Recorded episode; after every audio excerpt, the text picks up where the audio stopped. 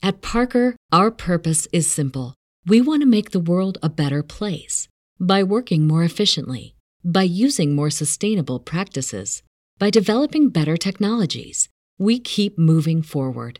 With each new idea, innovation, and partnership, we're one step closer to fulfilling our purpose every single day. To find out more, visit parker.com/purpose. Parker, engineering your success. What's so special about Hero Bread's soft, fluffy, and delicious breads, buns, and tortillas? Hero Bread serves up 0 to 1 grams of net carbs, 5 to 11 grams of protein, and high fiber in every delicious serving. Made with natural ingredients, Hero Bread supports gut health, promotes weight management, and helps maintain blood sugar. Hero also drops other limited edition ultra low net carb goodies like rich, flaky croissants and buttery brioche slider rolls. Head to hero.co to shop today.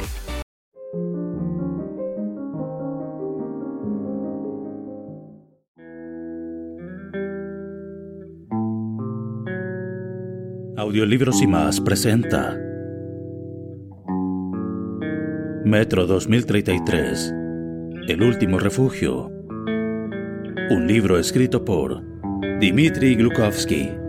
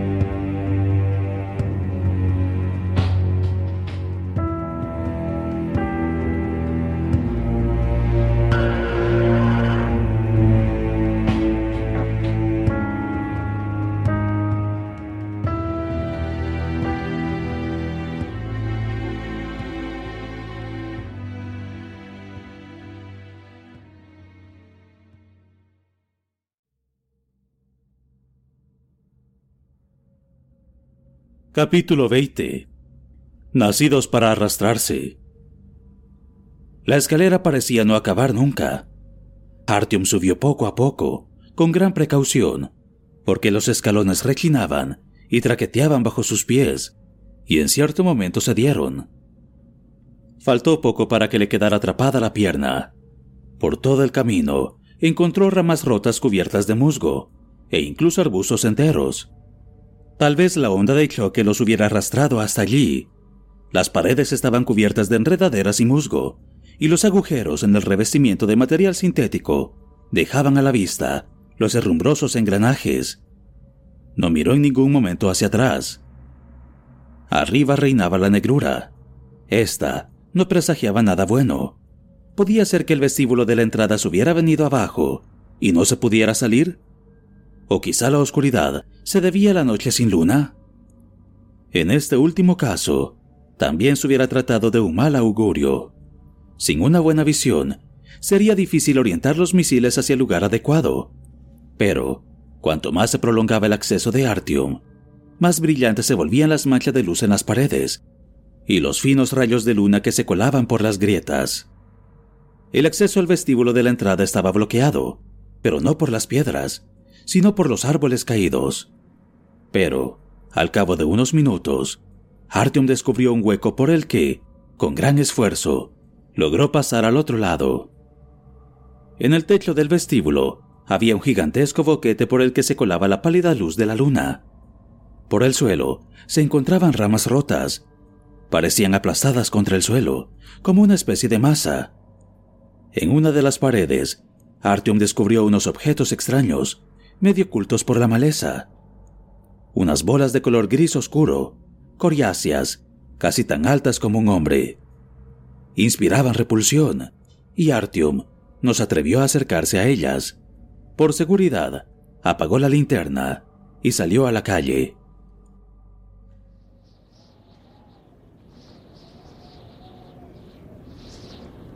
Frente a la entrada se encontraba una hilera de pabellones y kioscos. Quizás en otro tiempo hubieran resultado atrayentes, pero en aquel momento solo quedaba de ellos el esqueleto. Más atrás, había un edificio gigantesco y extraño, con una forma semejante a un arco. Una de sus alas había derrumbado en parte. Arthur miró en torno a sí. Ullman y su camarada no habían llegado. Sin duda, algo los habría entretenido en el camino. Así pues, le quedaba algo de tiempo para explorar los alrededores. Por unos segundos contuvo el aliento y escuchó, por si oía a lo lejos el espantoso aullido de los negros. El jardín botánico no se encontraba muy lejos de allí.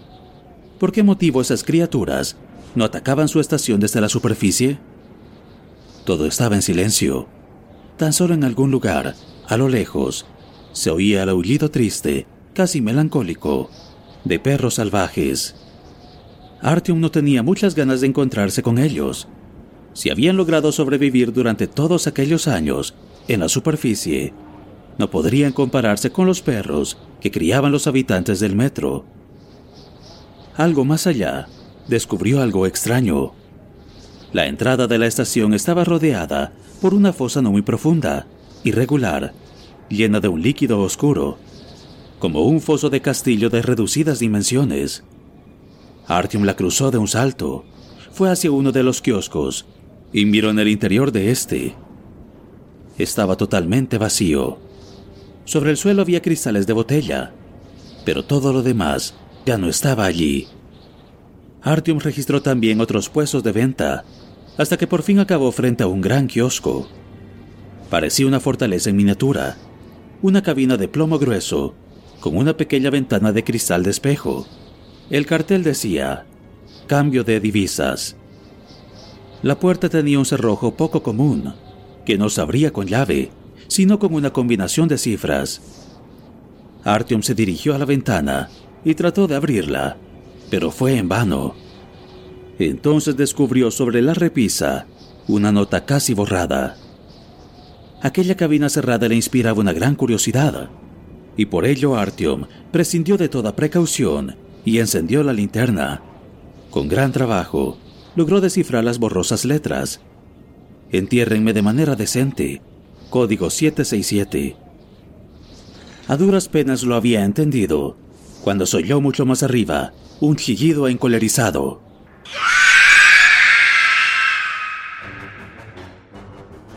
Artyom lo reconoció al instante.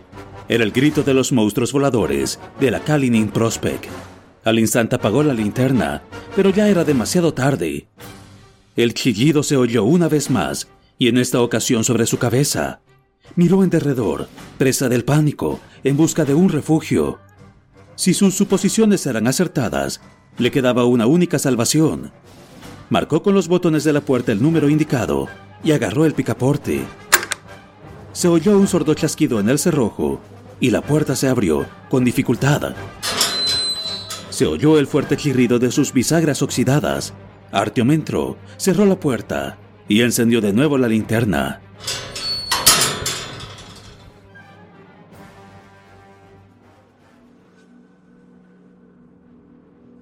En un rincón, sentado, con la espalda apoyada contra la pared, se hallaba el cuerpo reseco de una mujer. En una mano sostenía un grueso rotulador y en la otra una botella de plástico. Las paredes revestidas de linóleo estaban cubiertas de arriba abajo con una buena caligrafía femenina.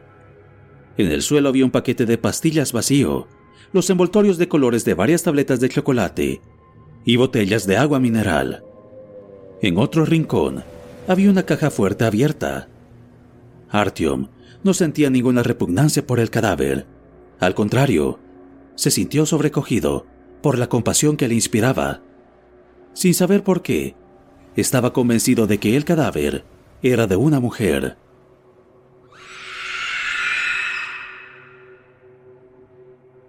Oyó una vez más el chillido de la bestia voladora y sintió un poderoso golpe en el techo.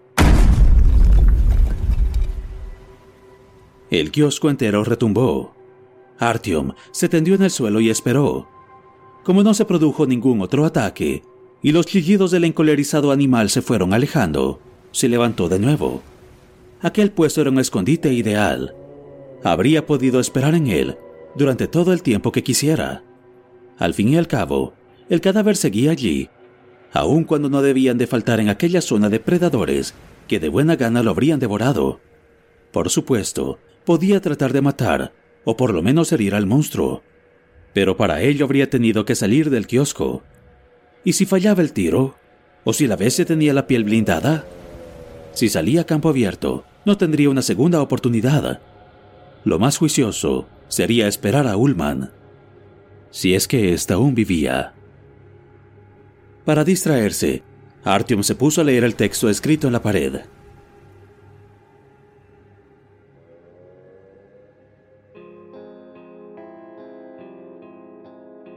Escribo porque me siento sola y para no volverme loca.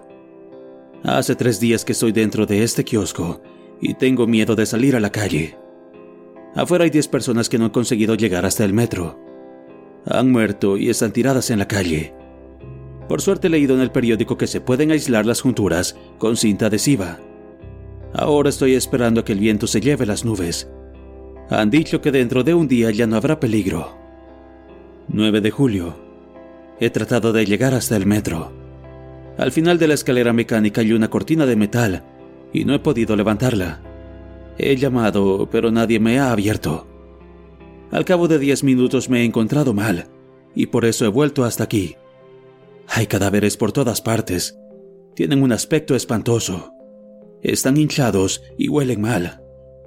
He roto el cristal de una tienda de alimentación y me he llevado agua mineral y chocolate.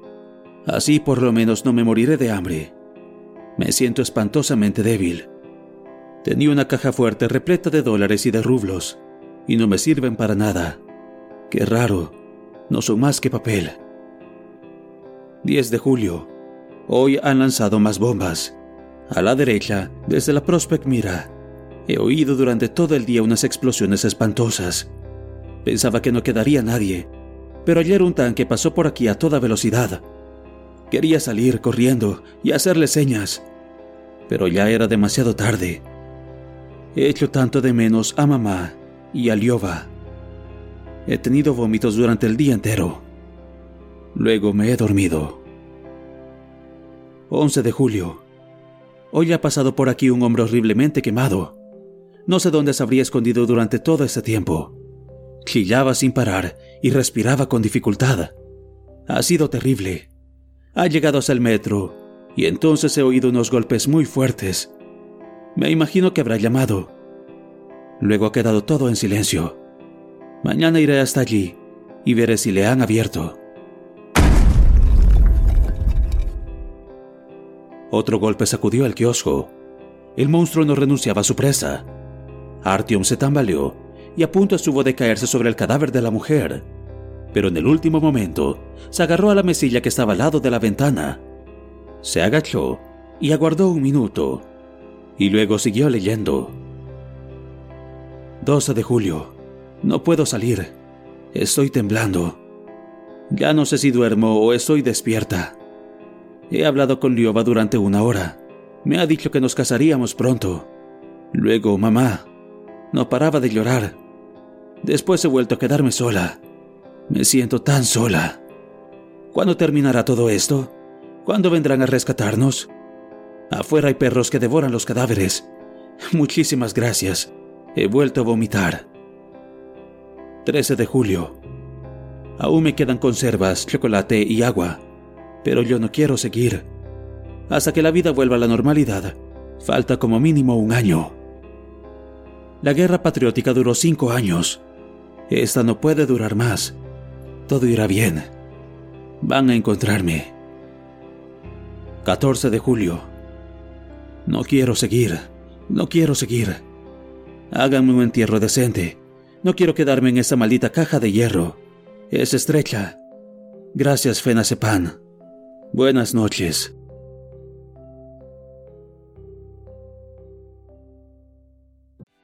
What's so special about Hero Bread's soft, fluffy, and delicious breads, buns, and tortillas? Hero Bread serves up 0 to 1 grams of net carbs, 5 to 11 grams of protein, and high fiber in every delicious serving. Made with natural ingredients, Hero Bread supports gut health, promotes weight management, and helps maintain blood sugar. Hero also drops other limited edition ultra low net carb goodies like rich flaky croissants and buttery brioche slider rolls. Head to hero.co to shop today. ¿Te preocupas por tu familia? Entonces, ¿por qué darles solo huevos ordinarios cuando pueden disfrutar de lo mejor? Eggland's Best, los únicos huevos con ese delicioso sabor fresco de granja, además de la mejor nutrición, como 6 veces más vitamina D, 10 veces más vitamina E y 25% menos de grasa saturada que los huevos regulares, además de muchos otros nutrientes importantes. Así que, dales los mejores huevos. Eggland's Best, mejor sabor, mejor nutrición, mejores huevos.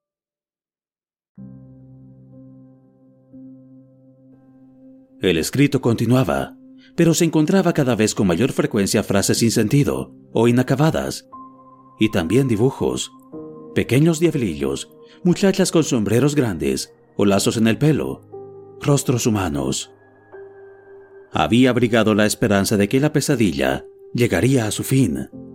Al cabo de un año, o quizá dos, todo volvería a ir bien, volvería a ser como antes, la vida continuaría, se olvidaría todo lo que había sucedido. ¿Cuántos años habían pasado desde entonces? Durante aquel tiempo, la humanidad se había alejado todavía más de su objetivo, de regresar a la superficie. Habría pensado la joven que solo sobrevivirían los que habían conseguido meterse en el metro, y luego los pocos afortunados, a los que les habían abierto las puertas durante los días siguientes, aunque fueran contraviniendo de las instrucciones que se habían dado. Artyom también quería creer que algún día los seres humanos saldrían del metro para volver a vivir como antes, para reconstruir los soberbios edificios que sus antepasados habían levantado, para vivir en ellos, para contemplar la salida del sol sin tener que cerrar los ojos, para no tener que respirar a través de los filtros una insípida mezcla de oxígeno y nitrógeno, sino saborear el aire puro, enriquecido con el aroma de las plantas no sabía muy bien cómo era ese aroma, pero debía de haber sido magnífico, sobre todo el de las flores, que le habían gustado a su madre. Pero, mientras contemplaba el cadáver reseco de la joven, se preguntó si él mismo viviría para verlo. ¿En qué se distinguían sus esperanzas de la certidumbre de la mujer? A lo largo de todos sus años de vida en el metro, el hombre no había cobrado fuerzas para regresar triunfante a la superficie y tomar el camino de una nueva gloria y un nuevo esplendor. Al contrario, tan solo se había empequeñecido y se había acostumbrado a la oscuridad y las estrecheces. La mayoría de los seres humanos había olvidado el poder absoluto que su especie había llegado a ejercer sobre el mundo. ¿De qué le servía ya? Mientras que otros lo añoraban y unos terceros lo maldecían. ¿A cuál de esos grupos pertenecía el futuro? De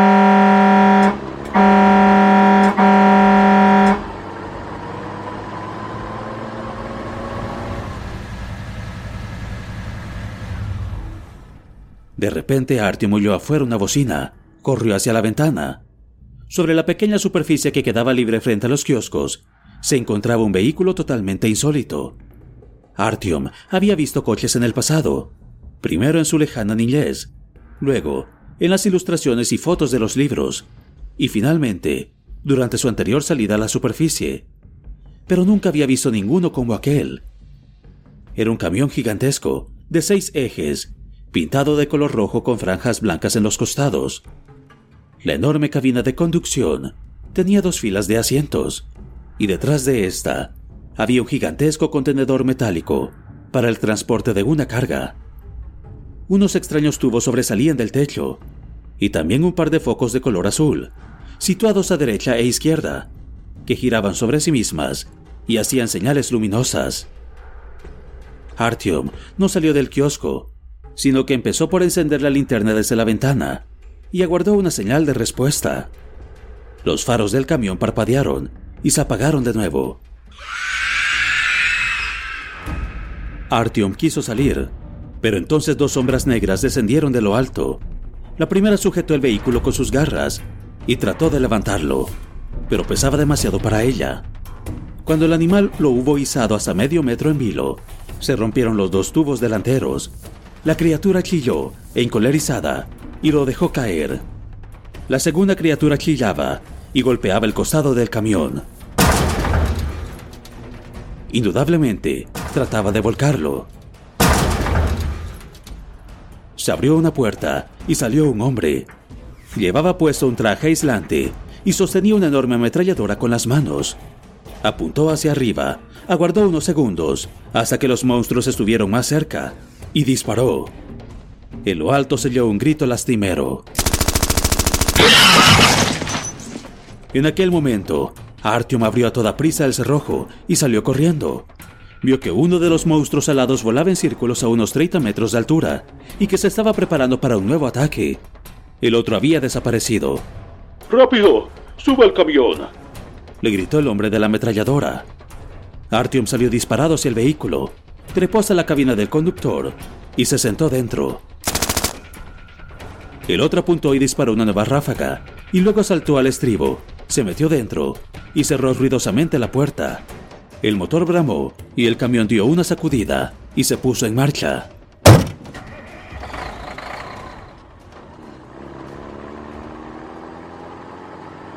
¿Querías dar de comer a las palomas? Ullman hablaba con voz cavernosa, estaba mirando a Artyom a través del visor de su máscara de gas.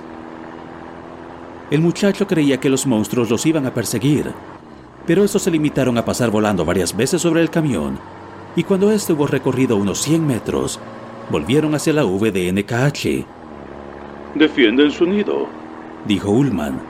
De todos modos, no lograrían agarrar el camión. Es demasiado grande para ellos. ¿Dónde tendrán el nido ese? De repente, Artyom comprendió dónde estaría el nido de los monstruos y por qué no había ningún ser vivo cerca de la entrada de la VDNKH, ni siquiera negros. Está en la entrada de nuestra estación, donde terminan las escaleras mecánicas. ¿De verdad? Qué raro. Normalmente sus nidos están más arriba, sobre las casas. Quizás sea otra raza. Ah, oye, disculpe el retraso. Como consecuencia de los trajes aislantes y de las voluminosas armas, la cabina del conductor resultaba algo estrecha. En los asientos de atrás llevaban las mochilas y largas bolsas con asas. Ullman se sentaba a la derecha. Artyom iba en medio. Y a la izquierda, al volante, Pavel, el camarada de Ullman, en la Prospect Mira. Este dijo, ¿Por qué te disculpas? No podíamos hacer otra cosa. El comandante no nos había dicho nada de lo que había sucedido en Prospect Mira. Eh, quiero decir, en la calle que viene desde la risca ya, hasta aquí, como si hubiera pasado una planadora por encima. Lo que no entiendo es que el puente no se haya hundido. Allí no se salvó nada. Menos mal que hemos podido escaparnos de los perros. ¿Has visto algún perro? Le preguntó Ullman a Artyom. Solo los he oído. Nosotros sí hemos tenido la oportunidad. Le respondió Pavel mientras tomaban una curva. ¿Y qué sucedió? Nada bueno. Nos han arrancado el parabrisas y han estado a punto de hacer un desgarrón a uno de los neumáticos. Pavel señaló a Ullman. Petro ha tenido que matar al líder de la jauría con el Dragunov para que nos dejaran en paz. El viaje no fue sencillo. Por todas partes se encontraban fosas y cráteres. El asfalto había estallado en varios lugares. Tuvieron que elegir la ruta con mucho cuidado. En cierto lugar frenaron y se pasaron cinco minutos intentando sortear un montón de fragmentos de hormigón. Sin duda, un paso elevado se había venido abajo. Artyom miraba por la ventana, siempre con el arma en la mano. Se conduce de maravilla, dijo Pavel en referencia al vehículo. Al principio decían que nos quedaríamos sin gasolina, pero nuestros químicos se las han apañado para elaborar otro combustible. No es en vano que defendemos la polis. Las ratas de biblioteca son buenas para estas cosas. ¿Dónde encontraron el vehículo? Estaba en un taller de reparaciones. Servía para apagar incendios, pero no llegaron a tiempo para sacarlo de allí, cuando Moscú estalló en llamas. Ahora lo empleamos de vez en cuando, no con el objetivo que tenía originalmente, por supuesto, pero igualmente nos sirve. Ya veo. Artyom miró de nuevo por la ventana. Indudablemente, Pavel tenía ganas de charlar. Hemos tenido suerte con el tiempo. No se ve ninguna nube. Eso está bien, porque tendrán buenas vistas desde la torre, si es que llegan. Yo voy antes allí que a los edificios, dijo entonces Ullman. El comandante decía que están prácticamente deshabitados, pero ese prácticamente no me acaba de convencer. El camión giró a la izquierda y avanzó por una calle ancha y recta, con un césped que la dividía a la mitad. A la izquierda se hallaba una hilera de casas de ladrillo, prácticamente intactas, y a la derecha, una lúgubre selva que llegaba prácticamente hasta la calle. En algunos lugares, unas poderosas raíces habían reventado el asfalto y tuvieron que esquivarlas. Allí está, la joya de la corona, exclamó Pavel con entusiasmo. Se erguía frente a ellos la torre de Ostanquino. Cual columna que sostuviera el cielo, o gigantesco dardo, se clavaba a cientos de metros de altura y amenazaba a enemigos derrotados desde hacía mucho tiempo. Era una construcción totalmente irreal. Artyom no había visto nunca nada semejante, ni en libros, ni en revistas. Desde luego, su padre le había hablado de la ciclopia edificación, pero sus descripciones no habían bastado para que Artyom se imaginara hasta qué punto le abrumaría aquella torre. Pasó el resto del viaje sin moverse y contempló aquella obra maestra de la imaginación humana con una extraña mezcla de admiración y amargura, porque vio todavía más claro que el hombre no sería nunca más capaz de construir algo semejante. Artyom trató de expresar sus sentimientos con palabras. La tuve tan cerca durante tanto tiempo y no llegué a saberlo. El que no ha estado nunca arriba no puede imaginarse una cosa así. ¿Sabes de dónde viene el nombre de tu estación? VDNKH. Son las siglas de grandes éxitos de nuestra economía. Aquí hubo un gigantesco parque con todos los animales y plantas imaginables. Y te voy a decir una cosa. Han tenido mucha suerte con eso de que los pajaritos hayan puesto el nido sobre su entrada. Porque la radiación ha desarrollado tanto algunos de estos éxitos que ahora ya no los matas ni siquiera con un rifle antitanques. Pero se asusta de sus amiguitos con plumas. Ellos los protegen. Y ambos se rieron. Artyom le explicó a Pavel el verdadero significado del nombre de su estación y se volvió de nuevo hacia la torre. Al verla más de cerca, se dio cuenta de que la gigantesca construcción estaba algo inclinada pero de todos modos se sentía en equilibrio y seguía estable. ¿Cómo había podido seguir en pie en medio de aquel infierno? Las casas vecinas se habían derrumbado en parte bajo las bombas, a veces totalmente, pero la torre se erguía en medio de la destrucción, orgullosa en sus alturas, como si alguien lo hubiera vuelto invisible para las bombas y misiles enemigos mediante un hechizo. ¿Cómo pudo conservarse? Probablemente no quisieron bombardearla. Era una infraestructura valiosa.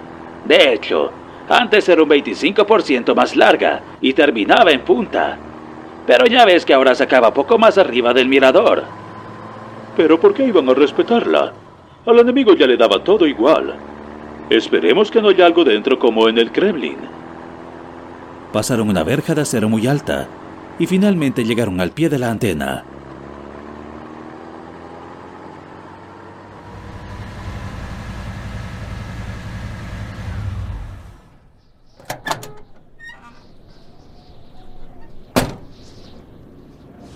Ullman sacó un dispositivo de visión nocturna y un fusil y saltó fuera del camión. Al cabo de un minuto les hizo una seña para decirles que no había peligro. Entonces Pavel bajó del camión, abrió la puerta trasera y sacó las mochilas con el equipamiento. La señal tendría que llegar dentro de cinco minutos. Trataremos de captarla desde aquí. Ullman había encontrado la mochila donde llevaban el receptor sacó las piezas y empezó a montar una larga antena portátil. Al cabo de poco rato, una antena de 6 metros de longitud vibraba en el suave viento nocturno. Ullman se sentó frente al receptor, se puso unos auriculares con micrófono y escuchó. Esperaron. En un momento dado, la sombra de un perodáctilo pasó sobre ellos, pero el monstruo se contentó con trazar un par de círculos sobre los humanos y desapareció de nuevo tras los edificios. ¿Qué aspecto tienen esos negros? Le preguntó Pavel a Artyom. Tú eres nuestro experto en esas cuestiones. Su aspecto es terrible. Son como hombres, como hombres al revés. Artyom buscaba las palabras adecuadas. Eh, son lo, lo absolutamente opuesto a un hombre. Eh, sí. Y además, como dice su nombre, son de color negro. Mmm, ¿y de dónde proceden? Nadie había oído hablar nunca de ellos. ¿Qué dice su gente? No son los únicos de los que nadie había oído hablar. ¿Acaso sabían algo sobre los caníbales de la Park Povedy? Es cierto. Se habían encontrado personas con un dardo en la nuca, pero nadie sabía quién lo había hecho. Bueno, ¿qué le vamos a hacer? La red de metro es así. Y todo eso del gran gusano. ¡Qué estupideces! Pero sus negros, eh, ¿de dónde? Yo lo he visto. ¿El gusano? No, pero se le parecía. Quizá fuera un tren. Era gigantesco y tan ruidoso que se notaba la presión en los oídos. No llegué a verlo bien. Pasó muy rápido. No, no podía ser un tren. ¿Cómo iba a circular? ¿Con setas? Los trenes circulan con electricidad. ¿Sabes en qué me haces pensar? En la máquina de perforación de túneles. ¿Por qué? No le cuentes nada de esto a Ullman y tampoco al comandante. Si no, me tomarían por loco. Te lo voy a contar. Hace algún tiempo reuní información en la polis. Escuché a todos los espías imaginables. Dicho en pocas palabras, investigué a saboteadores, enemigos internos y demás. Y en cierta ocasión, conocí a un viejo que decía que en un rincón, en el túnel que está al lado de la Borovitskaya, se oye siempre un ruido muy potente, como si detrás de la pared trabajara una máquina perforadora. En otra situación la habría tomado por loco, pero ese hombre había trabajado en la construcción y entendía de esas cosas. ¿Pero hay alguien que pueda tener algún interés en abrir túneles? Ni idea. El viejo me farfulló que unos malvados querían abrir un túnel hasta el río para inundar la polis entera, y que les había oído hablar de sus planes. Informé de inmediato a los responsables, pero no quisieron creerme. Entonces busqué al viejo para presentarlo como testigo, pero desapareció de pronto, como si se lo hubiera tragado la tierra. Quizá fuera un agente provocador, pero también puede ser. Pavel miró con prevención a Ullman y luego bajó la voz. También puede ser que de verdad hubiera oído que los militares estaban construyendo un túnel secreto.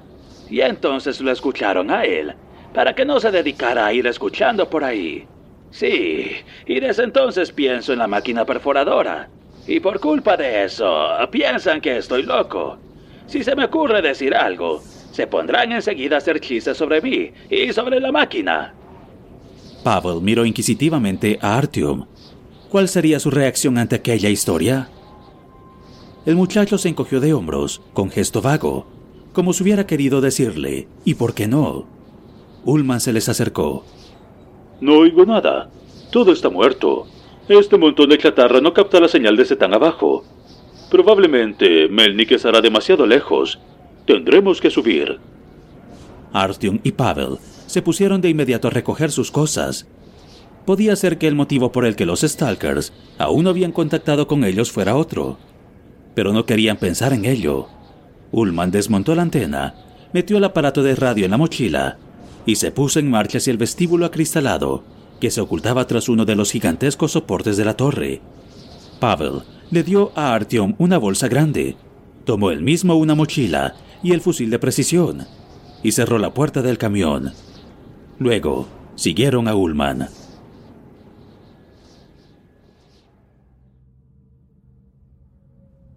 El interior era un absoluto caos. Era obvio que las personas que estaban allí habían huido, presa del pánico, y no habían regresado.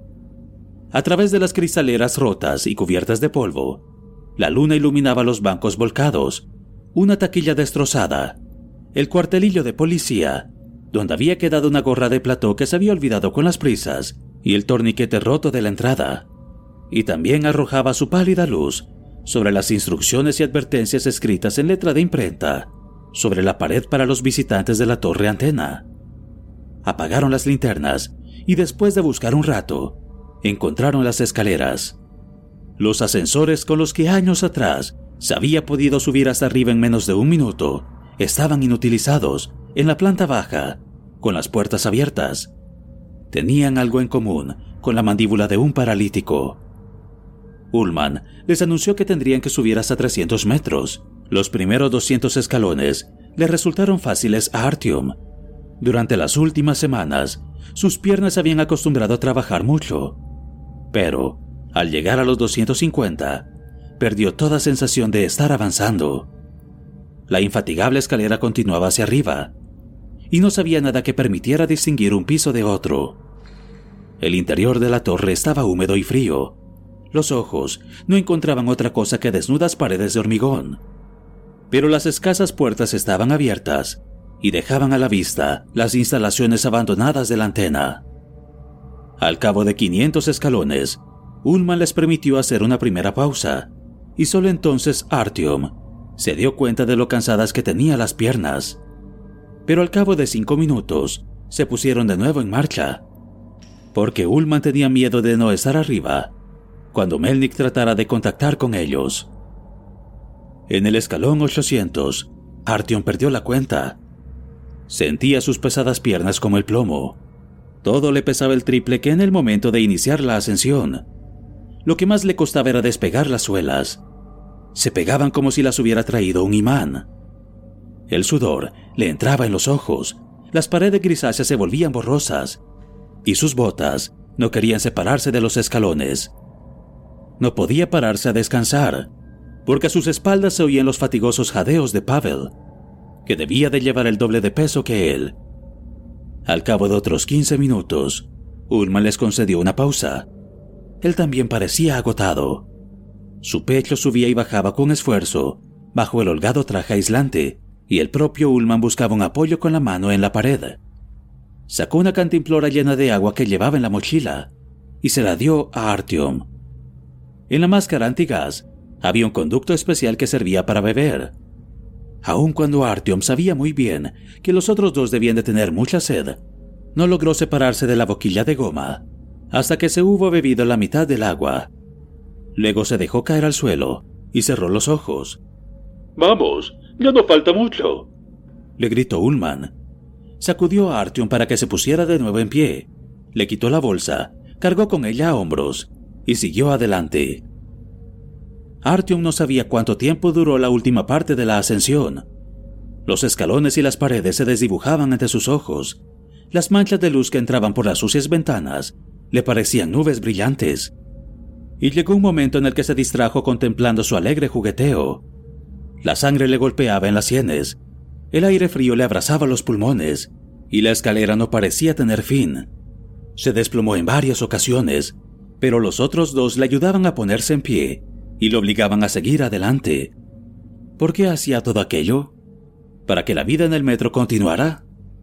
Sí, para que se pudieran criar setas y cerdos en la VDNKH, para que su padre adoptivo y la familia de Senia pudieran vivir en paz, para que los seres humanos pudieran asentarse de nuevo en la Alexeyevskaya y en la Rizkaya, para que el comercio siguiera floreciendo en la Beloruskaya, para que los brahmanes se pasearan con sus túnicas por la polis y se siguiera oyendo el rumor que hacían al pasar las páginas de sus libros para que investigaran la sabiduría antigua y la transmitieran a las generaciones venideras, para que los fascistas edificaran su Reich, capturaran a sus enemigos y los torturaran hasta la muerte, para que los hijos del gran gusano secuestraran niños y devoraran a los adultos, para que la mujer de la Mayakovskaya pudiera prostituir a su hijo y así los dos tuvieran algo para comer, para que se siguieran celebrando carreras de ratas en la Paveletskaya y los luchadores de la brigada continuaran con sus ataques contra los fascistas y sus discusiones sobre la dialéctica, para que miles de seres humanos que vivían en el metro respiraran, comieran, se amaran, trajeran hijos al mundo, defecaran, durmieran, soñaran, lucharan, mataran, se entusiasmaran, se engañaran, filosofaran, odiaran, para que cada uno pudiera creer en su cielo y en su infierno, para que la vida en el metro, esa vida absurda, inútil, sublime y resplandeciente, sucia y efervescente, de facetas infinitas y precisamente por ello mágica y maravillosa, para que la vida humana continuara. Mientras pensaba en todo esto, tenía la impresión de que alguien le daba cuerda por la espalda, como una gigantesca llave, para que pudiera dar un paso más, y luego uno más, y luego uno más, Así caminaba, a pesar de las circunstancias, siempre adelante. Y entonces, de repente, todo terminó. Entraron en un corredor grande, en forma de anillo. La pared interior estaba revestida de mármol. Artyom se sentía como en casa, pero la pared exterior... Tras la pared exterior, totalmente transparente, empezaba el cielo. Y mucho, mucho más abajo, había insignificantes casitas. Las calles dividían la ciudad en barrios. Los parques y los cráteres de las bombas aparecían como manchas negras, e incluso quedaba a la vista el perfil rectangular de los edificios que aún estaban intactos. Desde allí se contemplaba la ciudad entera, cuya masa gris se prolongaba hasta el tenebroso horizonte. Artyom se dejó caer en el suelo, se recostó en la pared y contempló la extensa, extensísima ciudad de Moscú y el cielo que se teñía de rosa. Artyom. Ulman le sacudió el hombro. Levántate, ven a ayudarme. El soldado le entregó un grueso rollo de alambre. Artyom le miró sin comprender. Y entonces Ullman le señaló la antena de seis metros, tumbada sobre el suelo, y le dijo: Esa mierda no da más de sí. Vamos a intentarlo con una extensión de alambre. Al otro lado está la puerta que lleva al balcón técnico, un piso más abajo. La salida está del lado del jardín botánico. Yo me voy a quedar aquí con la radio. Ustedes dos saldrán. Pavel desenrollará el cable y tú lo pondrás en su lugar. Date prisa. Falta poco para que amanezca. Artyom asintió. Había recordado lo que hacía allí, y eso le dio nuevo ímpetu. Una vez más, la invisible llave que tenía en la espalda giró, y el muelle se tensó. Estaban a punto de conseguir su objetivo. Tomó el rollo de alambre y se dirigió a la puerta del balcón. No se abría. Ullman tuvo que dispararle un par de veces hasta que el cristal se rompió. Les asaltó al instante una poderosa racha de viento que estuvo a punto de derribarlos. Luego Artyom salió al balcón, que tenía una reja tan alta como un hombre. Pavel le entregó unos prismáticos y señaló hacia abajo. Toma, mira hacia allí. Con los prismáticos en los ojos, Artyom recorrió la ciudad con la mirada hasta que Pavel lo orientó en la dirección correcta.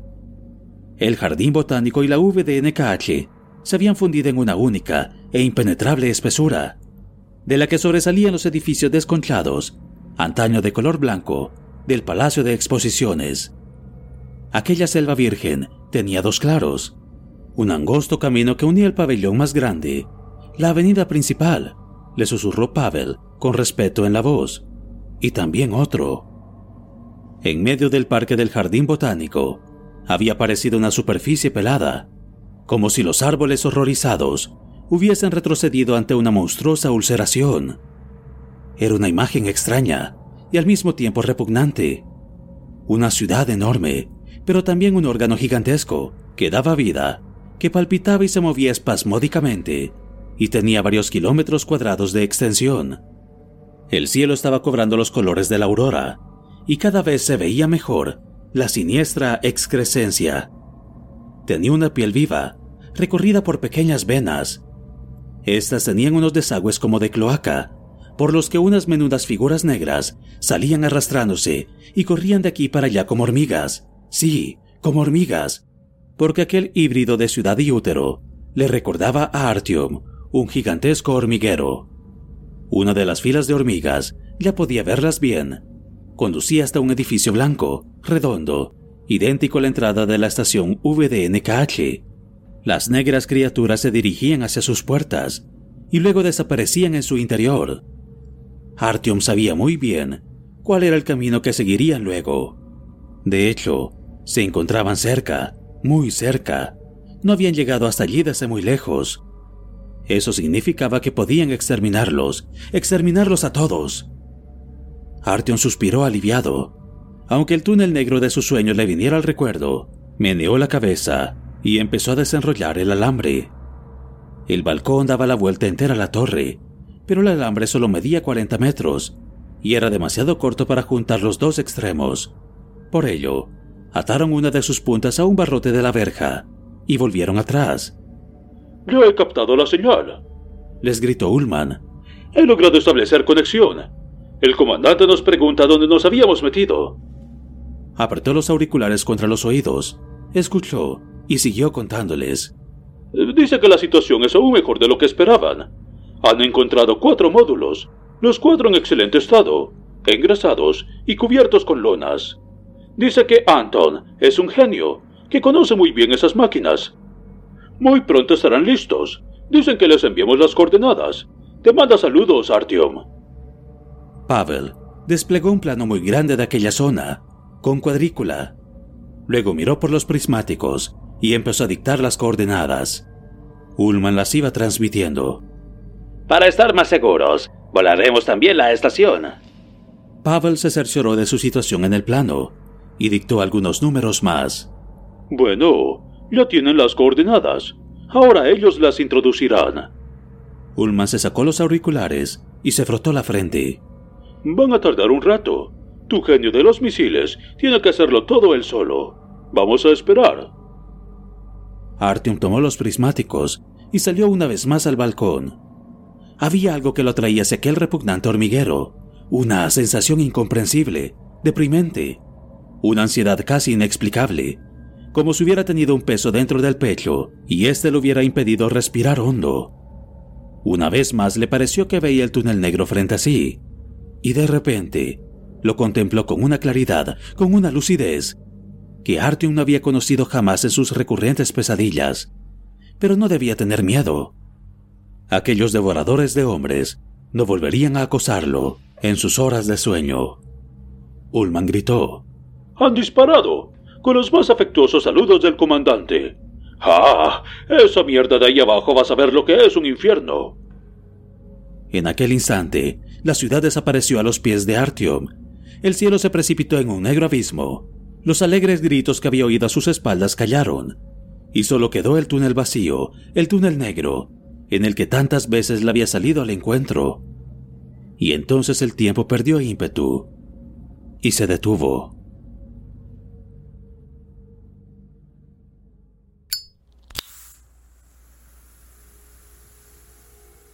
Artyom sacó el mechero de plástico que llevaba en el bolsillo y lo encendió. Se encendió una llama pequeña y alegre, una llama que se puso a danzar sobre la válvula. Sabía lo que vería y comprendió que ya no tenía que sentir ningún miedo. Levantó la cabeza y miró los gigantescos ojos negros, sin pupila, sin blanco, y oyó que alguien le decía, ha sido elegido. El mundo se volvió del revés. En unas pocas fracciones de segundo, descubrió en aquellos ojos, profundos como un abismo, la respuesta a todo lo que antes le había parecido incomprensible e inexplicable. La respuesta a todas sus dudas, sus vacilaciones, sus preguntas. Y la respuesta era muy distinta de lo que siempre había pensado. Había entrado en la mirada del negro y había empezado a ver el mundo con sus ojos.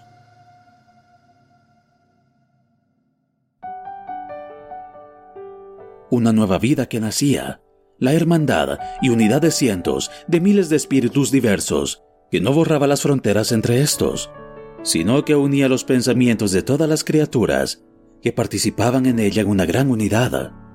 Piel elástica, negra, invulnerable a la radiación destructora, capaz de soportar tanto el sol abrasador como las heladas de enero. Antenas telepáticas finas y flexibles que acariciaban con cariño a los seres queridos, pero también infligían dolor a los enemigos. Absoluta insensibilidad al dolor. Los negros eran la corona de la creación destruida, un fénix nacido de las cenizas de la humanidad, y estaban dotados de razón, de una razón curiosa y viva, que sin embargo era tan distinta a la humana que hasta entonces no había podido contactar con ella, hasta que llegó él, Artyom.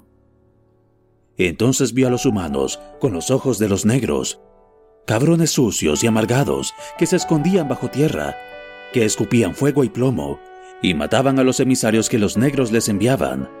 Sí, los hombres les arrancaban la bandera blanca de las manos y les atravesaban la garganta con el asta.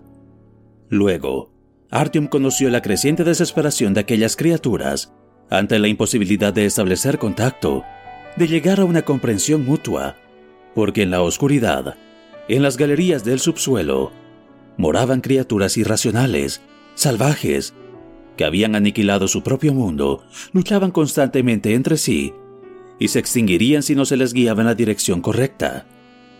Los negros habían intentado varias veces tenderles una mano amiga a los humanos, pero estos siempre se la mordían.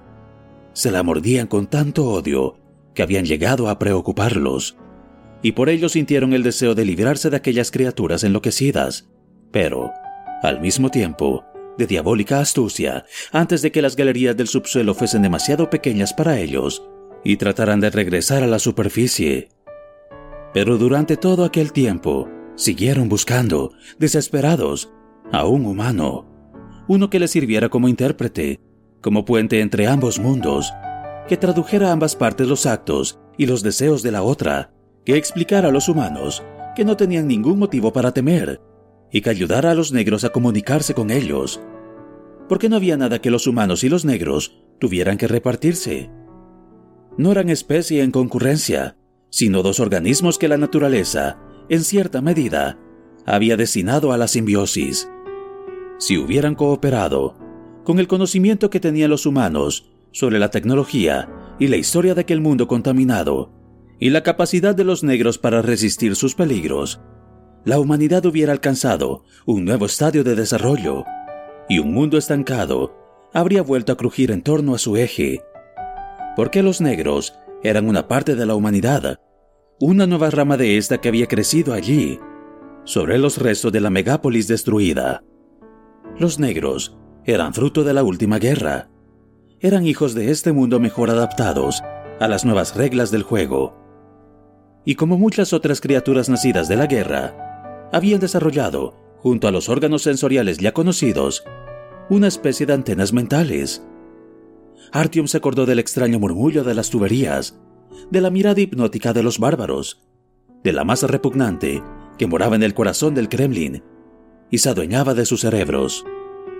El hombre no podía hacer nada contra todos aquellos fenómenos, y los negros, en cambio, parecían hechos para combatirlos, pero necesitaban un compañero, un aliado, un amigo. Alguien que les ayudara a establecer un lazo con los hombres, sus hermanos mayores, ahora ciegos y sordos. Y así empezó la larga y paciente búsqueda de un mediador. Al principio les pareció que habían tenido éxito. Encontraron al intérprete, el elegido. Pero, antes de que hubieran podido establecer contacto con él, desapareció. Las antenas de la gran unidad la habían buscado por todas partes. A veces lograban darle alcance, pero él reaccionaba con temor, se zafaba de ellos y huía. Tuvieron que brindarle su apoyo, salvarlo, frenarlo, advertirle de los peligros, darle fuerza de nuevo y al fin devolverlo a su hogar, donde la conexión con él era especialmente fuerte y nítida. Al fin, el contacto se volvió estable. Cada día, a veces en varias ocasiones, les fue posible acercarse a su elegido, y éste daba cada día un nuevo y tímido paso hacia el conocimiento de su misión, de su destino. Este había sido desde el principio su destino. Al fin y al cabo, era él quien les había abierto el camino hacia el metro, hacia los seres humanos. Artyom les quiso hacer una pregunta. ¿Qué había sido de Hunter? Pero las nuevas e incomprensibles percepciones le despojaron de este pensamiento. Se escapó de sus manos, por mucho que se esforzara en retenerlo. Se sumergió en el torbellino borboteante de sus sensaciones y desapareció sin dejar rastro. Al cabo de un instante, había olvidado ya lo que quería saber. No volvió a apartarse de lo esencial. Abrió de nuevo su conciencia y estuvo a punto de aprender algo extraordinariamente importante había conocido ya esa sensación al inicio de su viaje, al sentarse junto a la hoguera en la Alexeyevskaya. Sí, era lo mismo. Tenía la inequívoca sensación de haber vagado durante varias semanas por un túnel de varios kilómetros y encontrarse de nuevo frente a una puerta secreta. Y cuando ésta se abriera, conocería todos los secretos del universo y se elevaría sobre los miserables humanos que habían excavado su pequeño mundo en la tierra fría y contumaz y se habían hundido en él. Si aquella otra vez hubiera abierto la puerta, el resto de sus vagabundeos habría sido innecesario. Pero había tropezado con la puerta por casualidad. Había mirado por el ojo de la cerradura y se había asustado de lo que veía. El miedo se había adueñado de él. Pero, al término de su largo viaje, podía abrir la puerta sin titubeos y salir al encuentro de la luz del absoluto conocimiento que surgiría de allí. Y aun cuando la luz lo cegara, los ojos al fin y al cabo no eran más que un instrumento torpe e innecesario, apropiado tan solo para los que a lo largo de su vida aún no habían visto nada, salvo la bóveda de los túneles y el sucio granito de las estaciones. Habría sido suficiente con que Artyom tomara la mano que le ofrecían una mano que tal vez fuera fea, inusual, revestida de piel negra y reluciente, pero que sin duda alguna era una mano amistosa. Entonces, la puerta se abriría y todo sería distinto. Se desplegaban ante él horizontes nuevos, interminables, majestuosos y soberbios. Su corazón rebosaba alegría y firmeza, y arrastraba tan solo una gotita de dolor, por no haber comprendido antes que había estado persiguiendo a sus amigos y sus hermanos, que anhelaban estar con Él, que esperaban su ayuda, su apoyo, porque Él era el único en toda la tierra que podía brindárselos. Puso la mano sobre el picaporte y tiró hacia abajo. Los corazones de millares de negros se agitaron con alegre y esperanzada anticipación. La oscuridad que le había cubierto los ojos se disolvió, y al mirar de nuevo por los prismáticos, vio que los centenares de cuerpos negros que se movían abajo sobre la tierra se habían detenido. Parecía que todos ellos le estuviesen mirando, sin creerse que el milagro que habían anhelado durante tanto tiempo se hubiera cumplido, que aquella absurda guerra entre hermanos tocara su fin.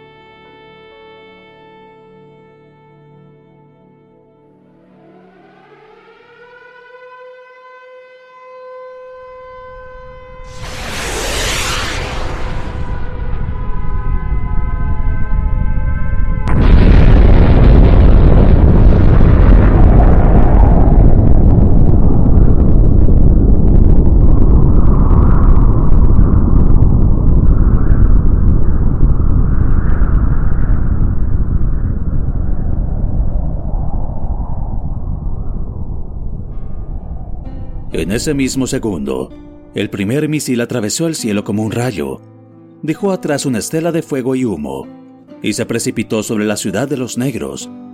Poco después, otros tres meteoritos hendieron el horizonte, que se teñía de rojo. Artyom se alzó, con la esperanza de parar el bombardeo, de dar órdenes, explicaciones. Pero se derrumbó al instante, porque se dio cuenta de que era demasiado tarde. Una llama anaranjada estaba cubriendo el hormiguero. Una nube resinosa ascendía hacia los cielos. Las explosiones lo atacaban por todos lados. Se hinchó.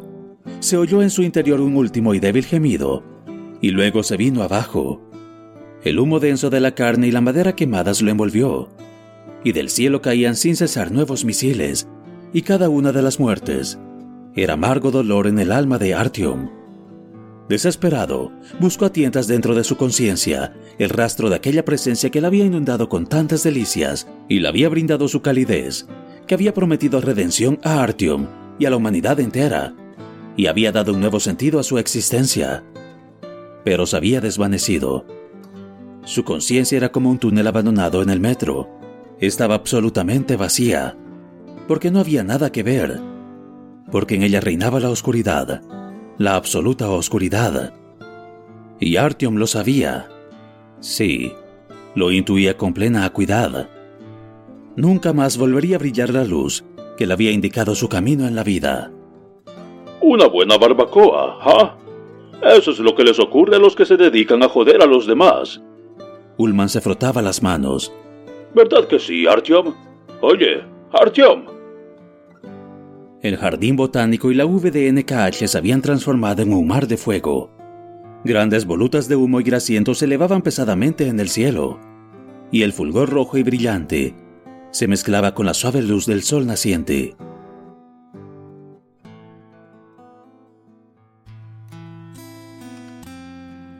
Artyom sentía una insoportable estrechez. Pensó que se iba a ahogar. Se arrancó la máscara del rostro y aspiró el aire frío y amargo. Luego se secó las lágrimas y sin atender a los gritos de los demás, empezó a bajar por la escalera. Regresaba al metro, a su hogar. El viaje continúa.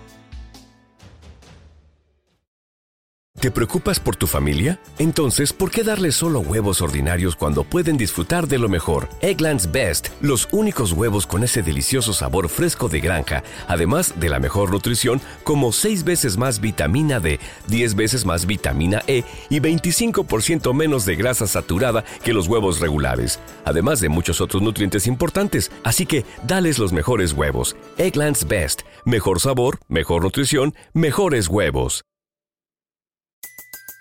Everybody in your crew identifies as either Big Mac Burger, McNuggets, or McCrispy Sandwich. But you're the filet fish Sandwich all day. That crispy fish, that savory tartar sauce, that melty cheese, that pillowy bun. Yeah, you get it. Every time. And if you love the filet of fish, right now you can catch two of the classics you love for just $6. Limited time only. Price and participation may vary. Cannot be combined with any other offer. Single item at regular price. Ba da ba ba ba.